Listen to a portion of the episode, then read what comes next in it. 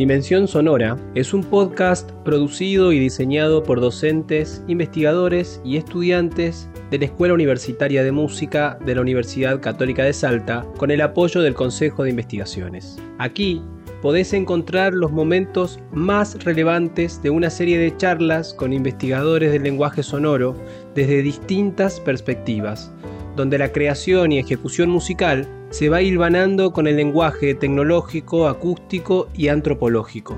Te invitamos a recorrer cada encuentro en este pequeño espacio de reflexión donde todas las perspectivas confluyen en nuevos horizontes creativos y sonoros.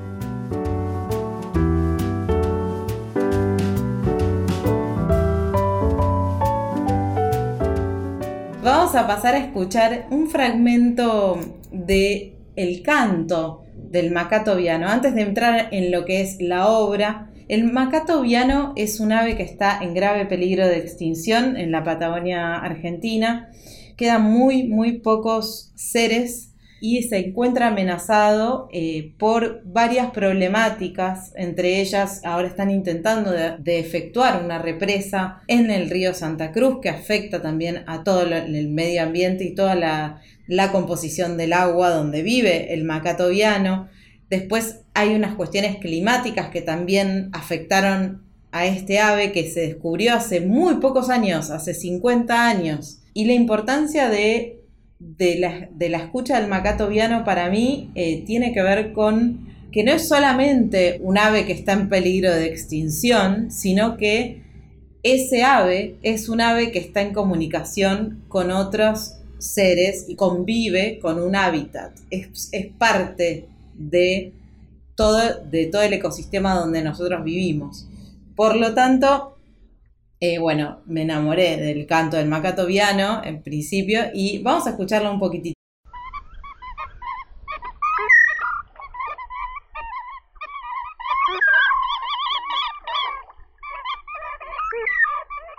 Esta grabación, les cuento, la extraje, hay una página que se llama Senocanto con X, Senocanto, que provee muchas grabaciones y cada uno puede ir subiendo grabaciones de campo de distintas aves. Eh, es una página excelente y esta la conseguí desde ahí.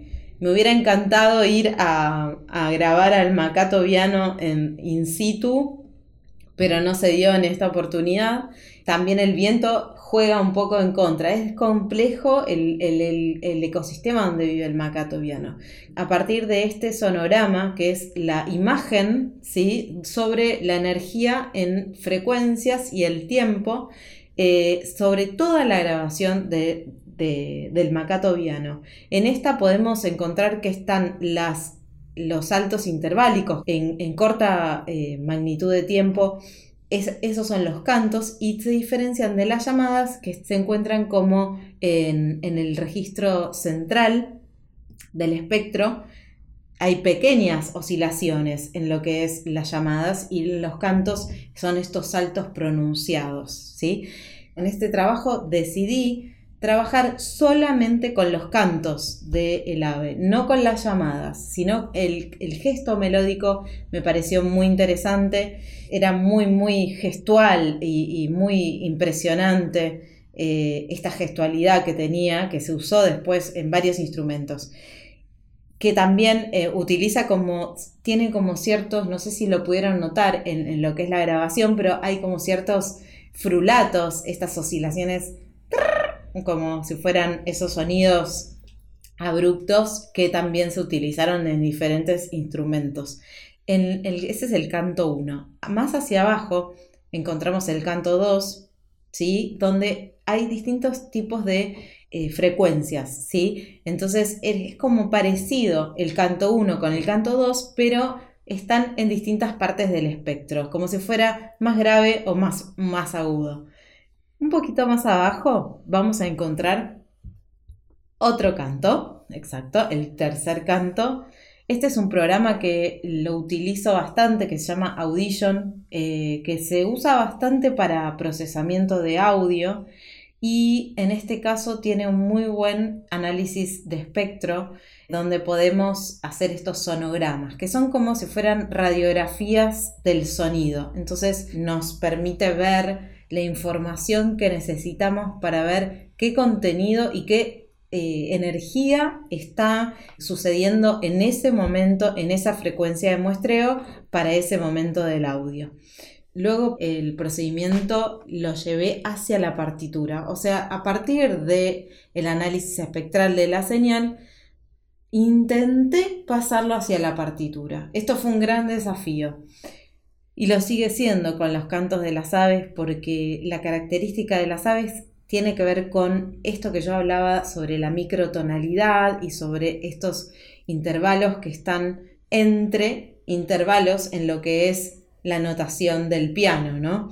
Entonces, esto me ayudó también a poder introducir a ciertos instrumentos que no son de registro fijo, por ejemplo, el clarinete eh, bajo, donde eh, utilizamos cuartos de tono, esa nota pero bajada un poquitito, un cachitito, ¿sí? casi que no se nota, pero que es un cuarto de tono.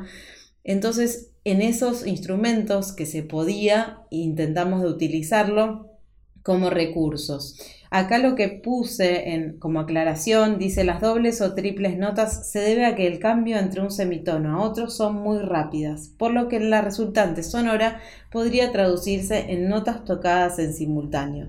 Entonces, una de las maneras que yo tuve como opté por elegir fueron de utilizar dos semitonos al mismo tiempo en esos eh, intervalos que cambiaban muy rápidamente en microtono. Esto para traducirlo a lo que era el piano. ¿sí? Entonces intenté de traducirlo hacia la partitura y a partir de, del análisis espectral de la señal me armé mi paleta de colores. Me armé mi escala, que iba a ser la escala del macatoviano en la escala que yo eh, utilicé por sobre todas las cosas. ¿Qué quiere decir? No es que no pasé por otras notas, sí, pero mi elección estuvo dada a través de estas series de notas, esta escala que armé a través, eh, a partir de, del análisis espectral del canto del ave, donde se refuerzan ciertas notas, ciertas sonoridades, y luego hay otras notas, por supuesto, pero sí como que mi intención era que prevalezcan estas, estas alturas, ¿no? Esta grabación fue una grabación que se dio en el concierto de tesis de la Universidad de Quilmes. Esta fue una grabación del concierto en vivo. Si escuchan la versión completa, eh, van a ver que hay estornudo, van a ver que hay otros sonidos accidentales. En esta obra tuvo mucha mucha participación el intercambio con los intérpretes. Em, en el clarinete bajo estuvo Hernán Giorcelli, en em, el violonchelo Francisco Cadierno, en el piano Lorena Torales, en la trompeta Axel Naxuk y en la viola Joaquín Dalora. Este hermoso conjunto que se armó para esta ocasión, trabajamos muy muy cercano, planteando cuestiones técnicas de los instrumentos y esto se está dando también en otras obras eh, que estoy, con las cuales estoy trabajando actualmente. Este intercambio con el instrumentista eh, lo noto que es eh, algo fundamental en el proceso de la obra. Hay cosas que mismo, capaz uno como compositora o compositor tiene ideas de cierto sonido y muchas veces el, el intérprete o la intérprete tiene otra noción y otra, otra sabiduría de qué manera es mejor escribirlo o tocarlo o acercar esa idea. Entonces, bueno, este, este intercambio me parece que, es muy bueno, fue muy bueno. Y hay una anécdota que me gustaría contar en relación a, los ensayos de, de esta obra. Teníamos varios ensayos programados antes del estreno de la obra y justamente lo que se dio, que fue muy interesante, es que en los primeros ensayos eh, parecía que la obra era em, solamente notas en el pentagrama. O sea que le faltaba algo, como si fuera que el espíritu de la obra no, no, se, no se terminaba de realizar.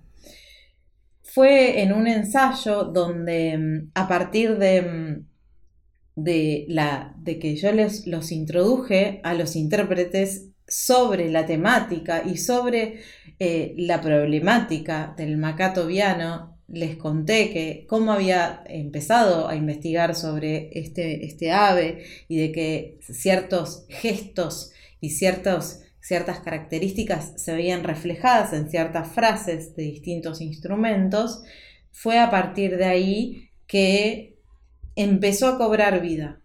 Después de esa charla donde tuvimos con los intérpretes, se dio algo muy, muy hermoso que empezó como tal vez no a sujetarse sobre la, lo que es la, partitura, sino de alguna manera a poder expandirla, ¿sí? como una gestualidad, como si fuera que lo que más em, eh, importante surgió, digamos, de lo que era el canto del ave, se transformó justamente en este punto que es el punto de la gestualidad.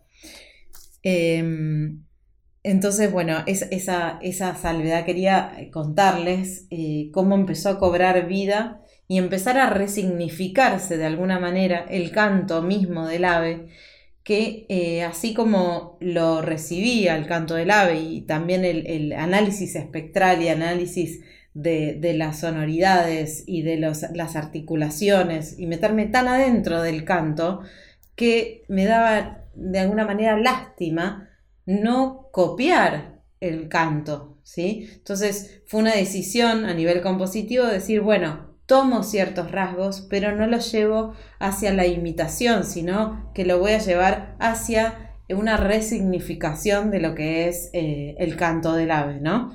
Como el poder que tiene ¿no? el arte en sí mismo, que es poder transmitir y, y transformar y resignificar eh, algo que, bueno, es dado, ¿no?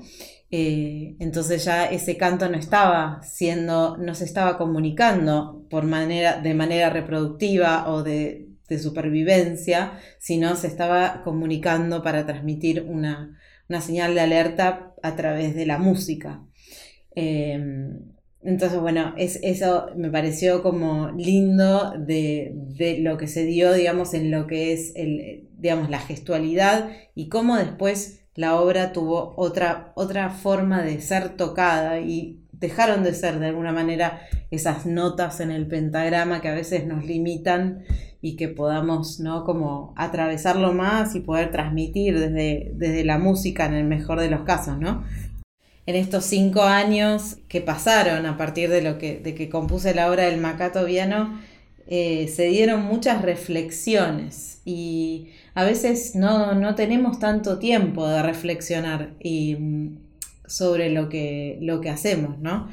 Y bueno, estos espacios yo los valoro un montón porque son espacios de reflexión y de, de, compartir eh, experiencias y procesos, eh, lo cual me parece como algo muy valioso en nuestra práctica como compositores y compositoras a veces en, esta, en este andar alocado de la vida, ¿no? De, andar a las corridas y que el trabajo y, pone el espacio de la composición, em, a veces puede quedar como un poco relegado, ¿no? Como, bueno, es una actitud de, bueno, casi una acción contracorriente, ¿no?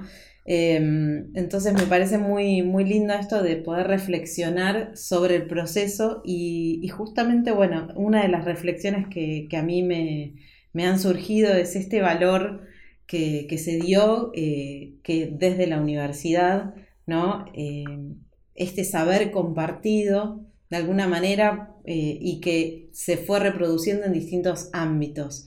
Esto me parece muy valioso, digamos, de este proceso eh, eh, particular de lo que es este, de esta obra. Ahora es como que han pasado años, ahora estoy componiendo capaz con ciertas otras características, se va transformando y volver a escuchar la obra eh, y volver a ver cómo la escribí y todo me parece que es valioso para nosotros como poder volver, poder revisar, poder ver esa foto eh, ¿no? de otra época también, de alguna manera, eh, y como, nada, esta manera, digamos, como de, que nosotros eh, como artistas también intentamos sacar la foto actual de la mejor manera que podemos, ¿no?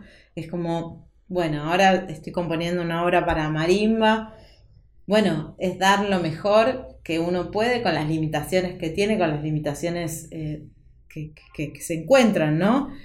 Pero aún así, dar lo mejor para, en el momento dado, ¿no? Y eso me parece que, está bueno como para todos los, también para los colegas, nuestros, los estudiantes, esto de, poder encontrar esas motivaciones, ¿no? Esas motivaciones que nos hacen poder focalizar en lo que, en lo que nos llama, en lo que nos motiva para poder componer, poder transformar a través del arte y poder compartirlo. Así que bueno, un poquito de eso, después seguimos con las reflexiones eh, a partir de las preguntas si quieren. Eh, y bueno, agradezco un montón este espacio realmente. No, gracias a vos, Julia, por estar hoy con nosotros, por aceptar la invitación eh, y compartirnos tanto tu trabajo como a nosotros escuchar tu obra y dejarla incluso a disposición de todos para que puedan ver la partitura, seguirla, escucharla. A mí me gustaría eh, abrir el espacio de preguntas haciéndote la primera pregunta. ¿Cómo no? Eh, yo quería preguntarte cómo y cuándo fue, se produjo ese encuentro tuyo como compositora eh, con la naturaleza y con los macatovianos en particular.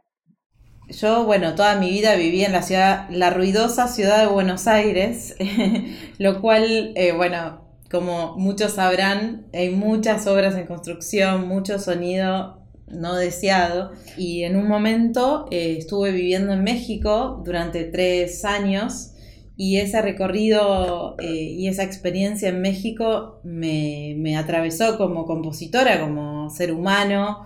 Y nunca había tenido una experiencia en vivir en la naturaleza y con la naturaleza de tal manera de hecho, eh, había, había traído un audio para mostrarles eh, si daba el tiempo, ahora con esa pregunta puede ser muy oportuno, eh, sobre también una grabación de campo que hice en, México, en, una playa que es bueno, en, la, en la costa del Pacífico Sur, que es de México, en Oaxaca. Y a partir de ahí fue como ese momento donde yo había hecho un impasse en la universidad, me quedaban solo las últimas materias de composición justamente de la carrera y me fui a México a experimentar, a estudiar, a experimentar eh, unos meses con, con Mario Lavista, que es un gran compositor mexicano, y bueno, enseñar. Entonces, esa otra experiencia a mí me atravesó. Yo creo que ahí fue un punto de partida donde se me planteó la pregunta, ¿no? ¿Cómo puedo unir esto que estoy sintiendo, ¿no? ¿Cómo puedo unir mi arte con, con esta vivencia tan profunda de, del contacto con, con, la naturaleza en el mejor sentido, ¿no? De sentirnos realmente parte de la naturaleza como lo somos.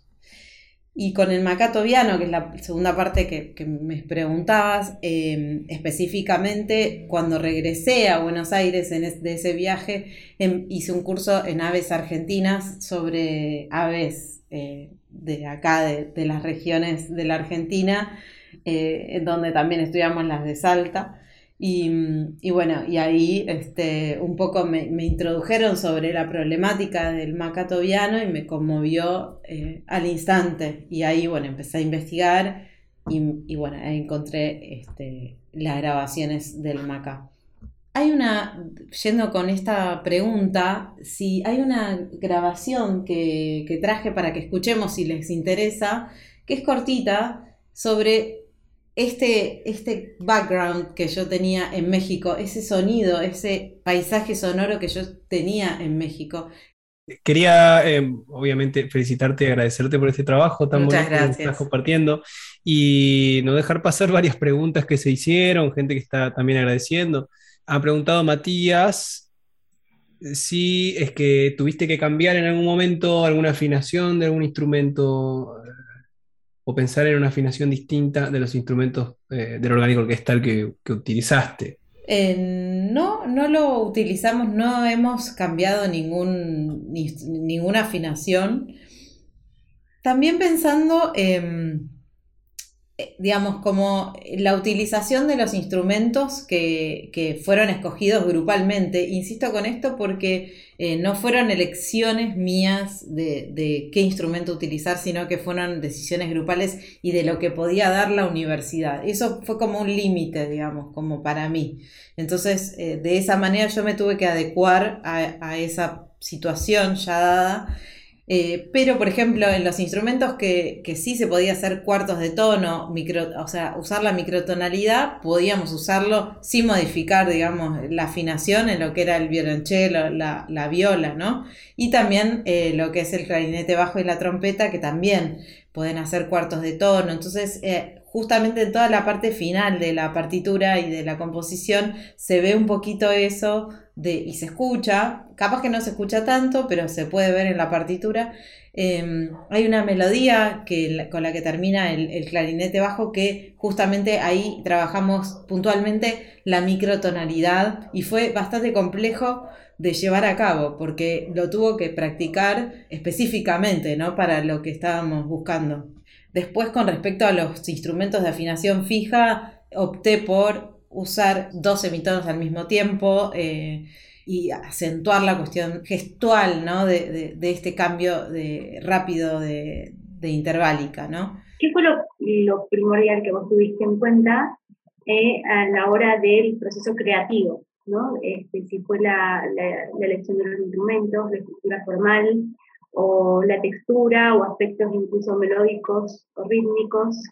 Y también si hubo, eh, por ejemplo, muchas modificaciones desde tu idea original, porque imagino que tuviste una idea de partida, y después sí con el, eh, cuando fuiste analizando el canto del ave y todo, si hubieron muchas modificaciones en el resultado final de tu obra. Yo creo que son varias cosas eh, simultáneas que tuve en cuenta como para la estructura formal.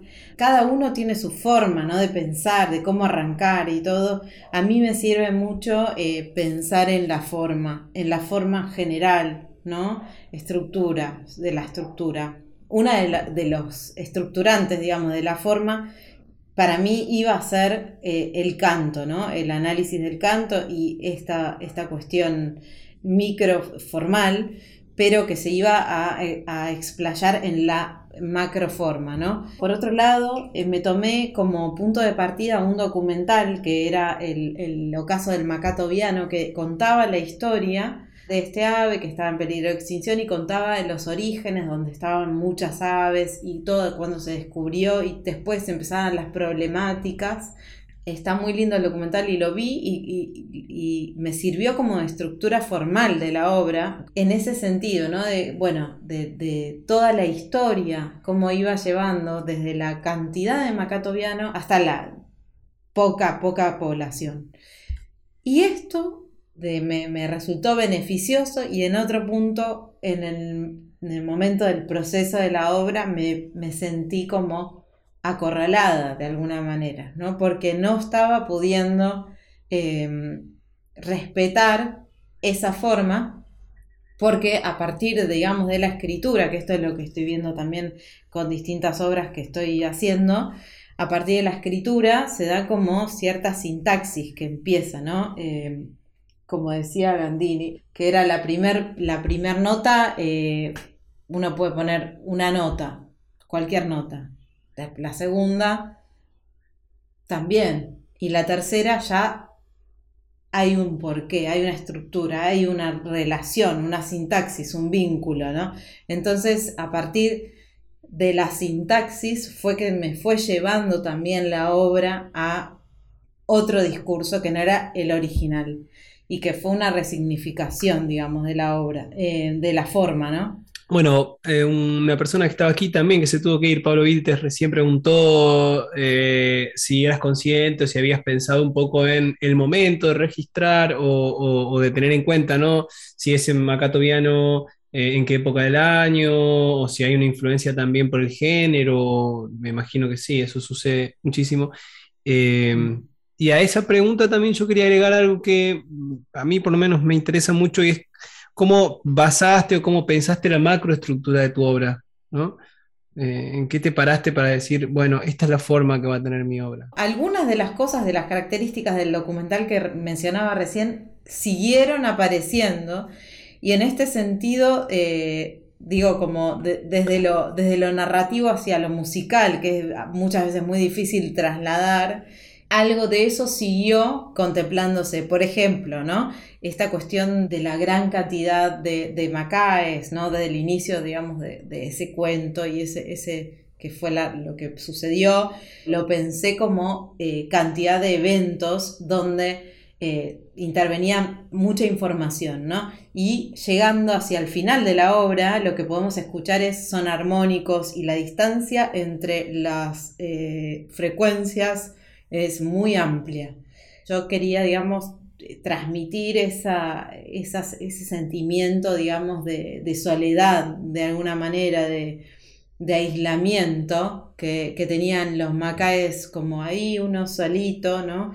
Y eh, eso lo, intenté, digamos, reproducir, eh, representar a través de los armónicos, de los instrumentos, donde hay como otro tipo de carácter, ¿no? Donde hay una, como menos movimiento, donde hay algo que está más calmo, ¿no? Como de alguna manera, donde no, ya no están los cantos y, los, y, la y la comunicación, sino como que están yéndose. Esa fue mi intención, ¿no? Después, obviamente, bueno, el resultado de lo que uno oye, cada uno es muy subjetivo, obviamente, pero, pero bueno, eh, justamente en los parámetros de lo que es el, sonido, la amplitud, em, las texturas, ¿sí? como todos estos elementos pasados a lo que es aumentar las distancias, ¿no? Aumentar esas distancias.